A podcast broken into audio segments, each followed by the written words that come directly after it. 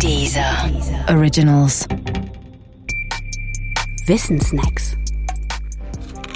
Gewürzgeschichten.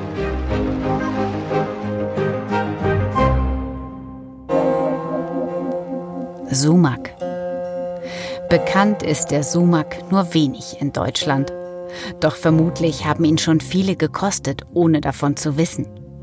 Und so einfach zu kaufen gibt es ihn auch nicht, jedenfalls nicht in einem Discounter oder einem großen Supermarkt. Doch eines nach dem anderen. Zunächst einmal ist das Wort Sumak im Deutschen ein Teekesselchen, also ein Wort, das verschiedene Bedeutungen hat. Sumak bezeichnet nämlich sowohl die biologische Familie der Sumak-Gewächse als auch die biologische Gattung Sumak. Griechisch-Lateinisch Rus sowie viele Arten dieser Gattung, etwa den Gewürzsumak oder den Giftsumak. Eine einheitliche Aussprache gibt es für das Gewächs nicht. Die einen sprechen es Sumach, die anderen Sumak. Kauft man Sumak in einem Lebensmittelgeschäft, dann ist damit nur der Gewürz-Sumak, Rus coriaria gemeint.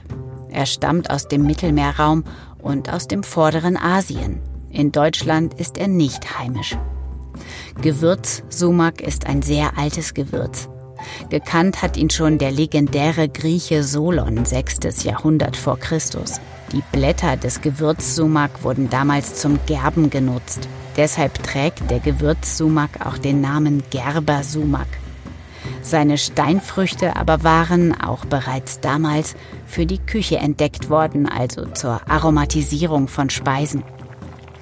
Heutzutage kennt man den Sumak vor allem in Pulverform das Pulver hat eine dunkelrote Farbe und entsteht durch Mahlen der etwa kirschkerngroßen Steinfrüchte. Dieses Pulver enthält oft Beimischungen, vor allem Salz. Der Geschmack vom Sumak ist leicht säuerlich und erinnert an sehr milden Essig. Die etwas weniger hochwertigen Zubereitungen sind darüber hinaus auch leicht bitter. Man reicht Sumak zum Nachwürzen und streut ihn dann wie Pfeffer oder Salz auf Salate und Fleischgerichte. Er findet sich oft als eingearbeitetes Gewürz in ein Lamajun.